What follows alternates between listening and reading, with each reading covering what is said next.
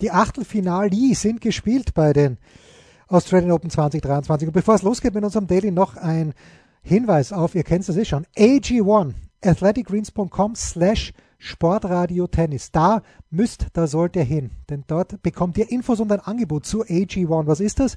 Das ist ein Drink, der euch bei eurem Energiestoffwechsel unterstützt. Ganz einfach gemacht, ein Messlöffel, Viertel Liter Wasser, einmal am Tag, egal ob vor oder nach dem Sport, am besten eine neue Routine kreieren und da gehören Sport und AG1 dazu. Das Ganze wird entspannt nach Hause geliefert, egal ob man jetzt eine Einzelbestellung macht oder eine Mitgliedschaft äh, ohne Vertragslaufzeit. Äh, und es gibt eine 90 Tage Geld zurück Garantie. Besonderes Angebot auch auf athleticgreens.com slash sportradio tennis. Einen kostenlosen Jahresvorrat Vitamin D3 und K2 und AG1 im praktischen Reiseformat. Also, haut euch auf auf athleticgreens.com slash sportradio tennis und macht's was draus. Attention. Das sind die Daily Nuggets auf Sportradio 360.de. Selten golden und ganz sicher nicht täglich, aber wir haben uns stets bemüht. Also meistens. Nun gut, zu besonderen Anlässen, wie eben heute zum Thema Tennis. Die Daily Nuggets. Jetzt. Montag ist es und wir kennen alle Viertelfinalisten und Innen bei den Australian Open 2023 und wenn jemand all das schon gewusst hat, diese acht Männer und Frauen, die sich da in Melbourne noch tummeln, dann ist das der Tennisprophet Andreas Durieux in Wien. Andi, auf wem bist du besonders stolz, dass du gewusst hast, dass er oder sie ins Viertelfinale kommen? Also heute ist das fast eine Fangfrage. Schönen Nachmittag überall hin, an alle, die uns am Ether lauschen. Es sind übrigens einige mehr, als ich gedacht habe. Und es kommt, lieber Jens, diese Kurzform unseres Gestammels besser an. In meinem Bekanntenkreis war Freund habe ich. Aber das wollte ich nur mal eingangs gesagt haben. Es ist natürlich heute so, dass ich mich nicht entschuldige, auch Experten irren sich, ich bin ja keiner, das hat sich jetzt eindrucksvoll bewiesen. Ich glaube, der Einzige, den ich richtig, na, habe ich überhaupt wen richtig gehabt? Lass mich mal schnell ja, den schauen. Djokovic ganz sicher. Den Djokovic ganz sicher, genau. Und dann wird schon sehr, sehr dünn in meiner, in meiner äh, Geschichte, wobei natürlich Rune, Rune, ja, ich habe, dass ich mir das so schlecht merke, obwohl ich den Mortensen ja selber gebeten habe, dass er mir sagt, wie der ausgesprochen wird. Und der hat eben gesagt, Rune, hat er gesagt. Also, das ist jetzt nicht so tragisch, ob man sagt Rune oder Rune. Beim Lugner oder Lügner wäre es dramatischer, glaube ich. Aber ja, also das, da habe ich mich getäuscht. Der Herr Rublev, äh, Rublev, Entschuldigung, hat dann doch das bessere Ende für sich gehabt. Ansonsten waren auch einige Täuschungen, vor allem bei den Damen, aber naja, wer erinnert sich schon noch an unser Geschwätz von gestern? Ja, ich zumindest nicht, aber woran ich mich relativ gut erinnern kann, weil ich es dann doch bis zum bitteren Ende gesehen habe, und das war wirklich ein bitteres Ende. Ich weiß nicht, wer es getweetet hat, aber irgendjemand hat völlig richtigerweise äh, dann auf Twitter geschrieben, Holger Rune wird nicht gut schlafen heute, weil, äh, naja, also der, der Rublev hat ein bisschen gespielt wie der sprichwörtliche Deadman Walking, war 5-0 im Match-Tiebreak dann hinten, war 7-3 hinten, äh, hat dann den ersten Matchball, den er gehabt hat, eigentlich gut gespielt und dann aber das alte Rublevsche, Rublevsche Problem hat er nicht tot machen können, den Ball am Netz vorne, Rune ja. mit einem unglaublichen Passierschlag und hat es dann halt trotzdem verloren. Und äh, das aller Respekt für Andrei Rublev, wirklich, dass er da dran geblieben ist. Aber ich finde es nur schade, dass wir um das Match Djokovic gegen Rune umgefallen sind, weil äh, ich sehe leider den Sportskameraden Rublev genau überhaupt keinen Stich machen gegen Djokovic. Wahrscheinlich hätte Rune auch keinen gemacht, aber irgendwie hätte hätt ich es hätt lieber gesehen. Mhm. So stichlos wie Becker gegen Michael Stich einmal war im Wimbledon-Finale. Ja, da bin ich bei dir. Und äh, auf der anderen Seite, wenn wir uns auf dieses Match konzentrieren wollen, es war ja so, dass wieder die Momenti, wenn das die Mehrzahl von Momentum wäre, ich glaube nicht, aber es ist mit Finale, Momenti klingt zumindest lustig. Also gut, ich bleibe bei die Momenti sprachen alle für den, für den Rune in Wahrheit, weil der hat schon aufs Match serviert, gut, dann kommt ihm der nochmal aus. Gut oder weniger gut.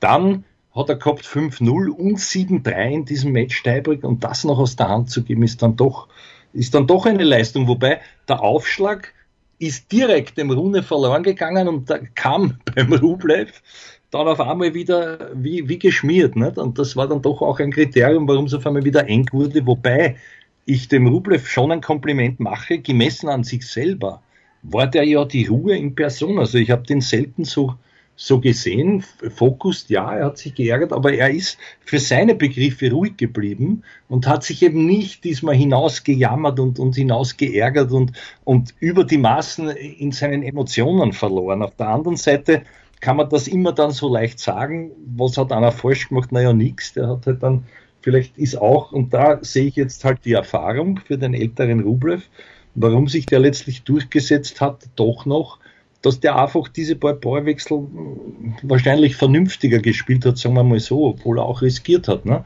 Und dann, wie du, wie du sagst, den Match bei der vergeben, trotzdem war es halt diesmal so, dass dann zum Schluss, finde ich, zu verhalten der, der, der Herr Rune gespielt hat, dass den ein bisschen den, das, das ihn der Mumm verlassen hat. Nicht, nicht das Mums, sondern der Mumm.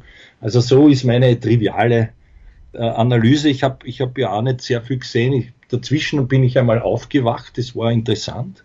Die Uhrzeit weiß ich nicht mehr und da habe ich dann hineingeschaut. Das war so dritter Satz, da hat, da hat der Runde ganz schlecht gespielt und da haben sie schon immer gesagt, also er muss irgendwas haben, auch körperlich dass das nicht so war, ich weiß nicht. Also ob es dem sehr gut gegangen ist die ganze Zeit, lasse ich jetzt dahingestellt. Heiß war es für beide mörderisch, glaube ich. Aber der, der Rublev und dann jetzt natürlich, wenn man nach vorschaut, ja, oder wenn man zunächst einmal jetzt auch den Djokovic analysieren muss, der mich sehr überrascht hat. Also das war ja auch nicht so auf, bis 2-2 war das völlig offen auf einmal ist dann das Ende des ersten Satzes 15 zu 2 Punkte für den Djokovic und das war's dann schon, die ganze Partie. Also, wobei ich auch wieder komisch finde, also da, ich bin, ich, ich glaube es noch immer nicht, weil warum soll er es machen, wenn er nichts hätte, aber es ist dann schon sehr Brett Gilbert ähnlich äh, wie damals gegen Novacek in der Stadthalle. Also der rennt wie ein Wiesel, wenn es drauf ankommt und dann dazwischen schmerzverzerrtes Gesicht und so. Also ja, naja. Aber gut, schauen wir mal, das, es wird sich für mich, stellt sich so dar, dass er das durchstehen wird und jetzt auch den Rublev in Zaum halten wird, klarerweise, weil da ist dann auch wieder der Kopf sehr entscheidend. Ich glaube nicht, dass der schon einmal ihn geschlagen hätte. Äh, das, doch, er hat ihn geschlagen, letztes Jahr in Belgrad, okay. im Finale auf Sand, wo Djokovic noch nicht wieder in Form war. Also mindestens dort hat er ihn geschlagen. Mhm. Äh, was bei Rublev dann halt nur noch kurzes Wort dazu. Ja, ist mir auch aufgefallen, dass er Ruhe gegeben hat. Und bei Rublev ist er dann in diesem Match-Tiebreak der Aufschlag plötzlich wieder da gewesen. Genau, das habe ich ja gemeint, der ist sozusagen gewandert, weil ja. bis zum 5-0 hat der Rune dort serviert, unhaltbar quasi. Ja. Und auf einmal war das aus. Der, der hat keinen ersten mehr getroffen und der andere plötzlich wieder. Sozusagen, und ich dachte schon, das wäre der Mutterverzweiflung. War es aber nicht. Und dann am Schluss, naja, natürlich, du, du, hast ja recht, nicht? weil den, den muss er versenken bereits, den ersten Matchball. Hat er wieder nicht und der, dann hinten feiert sich der, der Runde noch einmal ab und das war das letzte Feiern, das ihm beschieden war. Leider, finde ich auch leider. Irgendwie hätte ich den jungen Burm gern gesehen, aber der muss dann doch anscheinend auch noch reifen. Angesichts solcher doch wahnsinnigen Drucksituationen bei, bei Majors.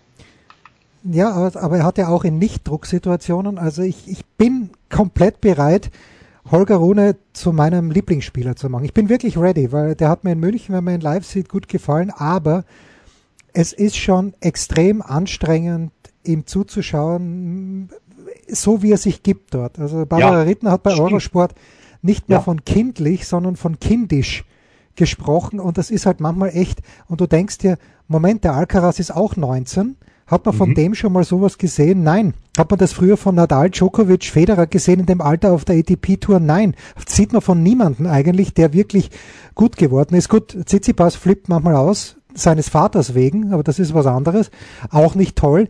Aber das, das macht mir, verleidet mir etwas äh, das Zuschauen, weil das Spiel ist natürlich lässig vom Rune, weil ich auch finde, okay, dann streut er mal einen, einen Mondball ein, vielleicht sogar drei ist vielleicht nicht schön, aber ist halt zweckmäßig. Äh, und das finde ich schade. Ich bin, wie gesagt, ja. ready äh, für dich, Holger. äh, obwohl du 19 bist und mir eigentlich schon alles wurscht ist, weil ich viel älter als 19 bin und mit Roger Federer meine Tennisleidenschaft auch ein bisschen in Pension gegangen ist. Aber äh, Rune hätte das Zeug, einfach so mein Lieblingsspieler zu werden, weil er ein Beißer ist. Aber diese Manorismen sind sehr, sehr anstrengend.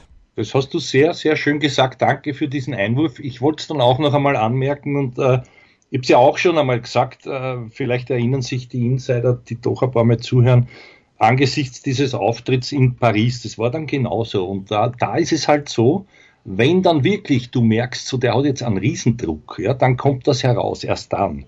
Und jetzt muss man ehrlich sagen, der hat ja bis dahin, wenn ich nicht ganz falsch liege, noch keinen Satz verloren. Ja. Da ist es dann auch leicht, positiv zu sein und immer da sozusagen everybody's darling und, und, und immer zu lachen, zu lächeln und auf, und dann kommen halt diese Geschichten heraus. Ich habe den Kommentar nicht gehört, den deutschen, weil ich mir immer den englischen anhöre, aber da, da war wenig die Rede davon. Ich habe es halt aber auch gesehen. Und das ist dieser Zusatzdruck, der dann halt in ihm wirklich dieses kindische Kind, das aber kein sympathisches ist. Und da gebe ich da wieder recht. Das kann sozusagen die, die, die, die Rune super ein bisschen versalzen, wenn man, so gut man ihm auch äh, quasi gesonnen oder gesinnt ist, je nachdem, wie man will. Wobei bei Sinnern wären wir wieder beim Sinner und der ist nicht mehr dabei. Holger Röhne raus, Rublev jetzt gegen Djokovic und dann haben wir ein amerikanisches Duell, Tommy Paul ähm, gegen Ben Shelton, wo der Papa Brian Shelton ja auch auf der Tour war, wie bei Korda, nur nicht ganz so gut wie der alte Korda. Mhm. Und ähm, ich habe mir den letzten Satz dann gegönnt, nachdem der Röhne fertig war, von Shelton gegen JJ Wolf. Muss sagen, der Wolf, ich habe ihn das erste Mal bei diesem Turnier gesehen. Respekt, er trägt wieder Ärmel, was, was ich für einen Mann, der so wenig Oberarme hat wie er, absolut empfehle dass man nicht im Muscle-Shirt kommt wie der Rafa oder wie auch beim Zwerre fand ich, war es auch in Ordnung. Äh, der hat halt einfach eine andere Konstitution. Äh, ich finde den, den Schnauzer sehr, sehr stark von JJ Wolf, aber ich finde den Shelton natürlich den interessanteren Spieler, großer Linkshänder. Ich finde, er ist extrem athletisch schon für sein Alter. Nicht nur groß, sondern also er wirkt zumindest ähm, sehr athletisch. Und jetzt bin ich mal gespannt. Also er ist das erste Mal, dass er ein Turnier außerhalb der USA spielt. Und dann ist er jetzt gleich da im Viertelfinale der Australian Open. Ist letztes Jahr über Challenger in die Top 100 gekommen. Ganz, eine, ganz eine spannende Geschichte, finde ich. Und ich bin mir nicht sicher, ob es im Viertelfinale schon vorbei ist. Naja, die ganzen jungen Amis, die reiben sich jetzt gegenseitig auf da unten. Also es sind ja lauter solche, die man dort nicht erwarten konnte. Jetzt ist natürlich so, dass der Paul, über den du nie gern viele Worte verloren hast, dessen Dress sich aber neutralisiert hat, sage ich jetzt einmal seit damals, als wir sie einmal nicht besprechen wollten. das war noch, glaube ich, bevor er gegen den, den Team so seltsam die Segel strich in der Stadthalle. Aber da, jetzt sieht man mal, dass, dass der also auch das Potenzial hat. Und der hat nicht schlecht gespielt, bei Weitem nicht. Gegen den, gegen den Akut, der mir ein bisschen enttäuscht hat, aber wahrscheinlich sich selber am meisten. Wurscht. Also jetzt heißt es tatsächlich Paul gegen Shelton. Da bin ich beim Paul das war übrigens einer, wo ich mich vertippt habe. Natürlich habe ich da auf den, auf den Batista gut getippt gehabt, aber das nutzt ihm jetzt nichts mehr. Ne? Und, und ja, das, das wird eine interessante Partie. Ich glaube nur, dass das ist, also in Wahrheit, da ist es schwieriger wahrscheinlich für den Djokovic gegen den Rublev vorher. Das glaube ich. Und dann scheint das so aufgelegt, drüben muss eigentlich vom Namen her der Tsitsipas. Ich nehme auch an, er wird diese Lehetsch Hürde nehmen. Ich glaube nicht, dass ihn der überraschen kann. Aber das weiß man auch nie so genau. Und oben ist dann zum, zum Würfeln bei K gegen K. Wobei ich hätte lieber den jungen Korda, aber das wird dem Katscher noch wieder relativ wurscht sein. Wie siehst du da die Gemengelage, wie du immer so schön sagst? Ja, also der Robin, äh, mein Lieblingssohn, äh, hat mir vorhin gerade zugerufen, dass Korda im letzten Jahr wohl gegen Katschanov zweimal auf Hartplatz gewonnen hat. Ich glaube auch, dass er das gewinnen wird, aber wir haben den Katschanov ja schon unterschätzt bei den US Open, wo er im Viertelfinale gegen, Zizi, äh, gegen Kyrgios gewinnt. Ja. Ähm, das weiß ich nicht. Ich glaube auch, dass der Tsitsipas gewinnen wird. Äh, ich glaube, dass der Tsitsipas ins Finale kommen wird und dass er dort dann wieder mal keine Chance haben wird gegen Djokovic. Äh, ja, mehr, äh, also ich, ich glaube Tsitsipas gegen Korda im Halbfinale, wobei das, glaube ich, spannend wird, weil wenn der Korda da einen guten Start hinlegt, dann glaube ich schon, dass, dass er da auch ein bisschen zum Nachdenken anfängt, der gute Stefanos. Und unten Djokovic gegen Paul. Und zu Paul nur eines. Ich meine mich erinnern zu können, dass er in der Wiener Stadthalle, als er den Dominik vom Pfandl sprengen hat lassen, weil das muss er ja. gewinnen, dieses Match gegen Dominik, äh, dass er da noch mit am Wilson gespielt hat. Jetzt aber ist er mit Yonex unterwegs. Das, das finde ich schon spannend, dass jemand doch relativ spät in der Karriere, also ich könnte mal nachschauen, aber ich, ich bin mir eigentlich so sicher, dass ich gar nicht nachschauen mag, mhm. dass jemand so spät in der Karriere noch einen Schläger wechselt. Ja. Ja, wobei das ist ja einer, glaube ich, dem werden sie nicht sehr viel gezahlt haben dafür. Also das muss dann aus, aus Überzeugung passiert ja. sein. Ist ja auch Nehmen. schön, wenn man was, aus Überzeugung macht. Natürlich, natürlich, das ist sogar am schönsten im Leben. Deswegen machen wir ja immer unsere feinen Sendungen, weil wir überzeugt sind. Wovon eigentlich? Dass zwei Leute zuhören. So. Ah, ja, genau. Zu den Frauen, da hat mich ja, was, was hat mich mehr überrascht? Dass Belinda Bencic in zwei Sätzen verloren hat gegen Sabalenka oder aber, dass Magda Linette, die ja doch schon länger auf der Tour ist, ich glaube, ihr erstes Viertelfinale beim Grand Slam Turnier gewonnen, äh, erreicht hat und das mit einem Sieg gegen Caroline Garcia. Das habe ich nicht kommen gesehen, Andi. Nein, nein, ich auch nicht. Das war also eines jener, da hätte ich alles verwettet, wenn ich gewettet hätte. Ich habe dann nicht mehr gewettet, weiß man weil, weil ich zuletzt nicht mehr ganz so sicher war. Ich habe mich nicht sicher gefühlt. Nicht? Und das war auch gut so, wie man sieht. Aber da natürlich, also ganz erstaunlich, ja, dass die Garcia dann, das wird eine Eintagsfliege gewesen sein, glaube ich. Das, das ist halt auch trügerisch. Naja, die spielt so su relativ souverän und dann fällt es gegen so eine um. Ich weiß nicht, aber jetzt äh, im Gegenteil, also bei den Damen überzeugen mich zwei bis jetzt irrsinnig. Das eine ist die Sabalenka, das war nämlich nicht leicht, diese Bencic-Partie. Die hat auch gut, die hat gut gespielt, aber wie die souverän, wie die auch fit ist jetzt und wie die am Punkt konzentriert ist und so weiter, auch wenn es zwischendurch ein paar blöde Fehler macht. Und die ist jetzt natürlich gegen Vekic für mich die große Favoritin. Die junge Fruviatova ist mir noch umgefallen, aber das macht ja nichts. Kann mal passieren. Und die zweite ist die, die, die Ribakina gewesen. Die hat auch, also gegen die Schwiontek, da muss ich sagen, das war alles das war wirklich auf den Punkt abgeliefert und, und sehr, sehr unwiderstehlich. Oben natürlich Asarenka wäre mir lieb, aber ich fürchte gegen Pekiula, naja. Werden wir sehen, ich sehe schon nächste Nacht, oder? Oder, naja, jetzt wird es dann Fahrt, jetzt kommt dann immer so, so lange Pausen kommen dann. Und, und Tage, wo sie nicht viel abspült, meiner Erinnerung nach. Ne? Naja, ob wir dann noch was zum Reden finden. Das ist die Frage, nicht zum Reden schon, aber ob das ja sinnig ist, ja. Übrigens, du, weil du nicht am Ganselanhang warst, hat, hat der Herr Manuel dann eingefällert. ja, der hat gesehen, der Hulber ist nicht da, es ist mir alles wurscht. Ja. Und äh, ist nicht einmal bis zur ersten Zwischenzeit gekommen, was er dann ja selber auch gesagt hat, dass das schade ist. Das stimmt natürlich, schaut dann, es ist auch richtig. Ja, dass, aber warum äh, haben wir beide, wir können es ja hier sagen, ich, ich sage es vorsichtig, warum haben wir beide das Gefühl gehabt, dass wir gestern auf Sendung so nicht äußerten, dass der wieder die Nerven nicht behalten wird und genauso war es. Ja, das, ich, ich, wollte dieses Gefühl ja verleugnen, weil ich mag den Feller sehr. Ich finde, das ist ein super Typ und äh, der fährt ja auch stark und ich habe ihm gedacht, dass er jetzt die letzten ein, zwei Jahre, da ist er auch sehr stabil gewesen. Da hat mhm. er sich solche Sachen eben nicht mehr geleistet. Aber jetzt und äh, in dem Moment, wo der ORF die Familie eingeblendet hat, habe ich schon gewusst, das wird nichts. Ja, das, das, das äh, kann nichts werden. Da waren alle unten. Ich glaube, zwei Kinder hat er mittlerweile. Die waren auch im Ziel. Mama und Papa, meine ich, erkannt zu haben. Und äh, es ist halt schade, weil er im ersten Durchgang die Nummer 1 extrem gut ausgenutzt hat. Und die Piste war in Ordnung im zweiten. Aber dass gerade der Jul dann gewinnt, das, das schmerzt wirklich, weil der, also, ich weiß gar nicht, mit wem ich den, äh, der, der Nat Warnick hat auf Eurosport, hat er, glaube ich, über den Stepanek gesagt. Ich glaube es, ich habe äh, nur mit dem halben Ohr hingehört, aber er hat zum Stepanek gesagt, oder über den Stepanek gesagt, fleischgewordenes Beileidsschreiben oder sowas ähnliches.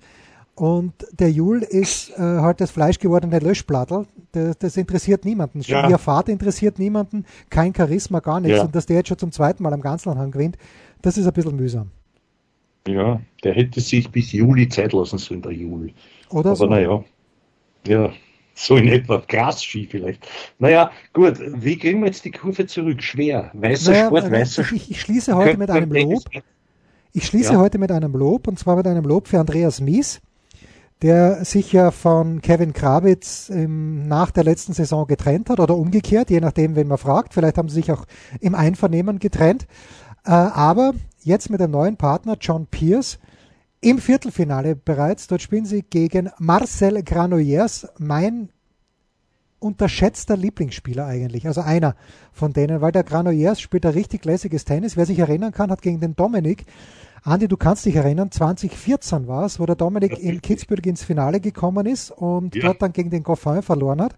Ja. Hat er auch gegen den Granollers gespielt, aber ja, Andy Mies und John Pierce jetzt gegen Marcel Granollers und Horacio Sebachos, wie wir Südamerikaner sagen.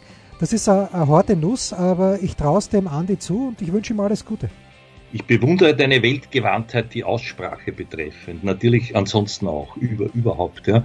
Und ich kann mich jetzt abschließend nur deinem Lob anschließen, und zwar mit einem Topspin-Lob. Das waren die Daily Nuggets auf Sportradio 360.de. Ihr wollt uns unterstützen? Prächtige Idee! Einfach eine Mail an steilpass at sportradio360.de schicken und ihr bekommt alle Infos. Und versäumt nicht die Big Show. Jeden Donnerstag neu.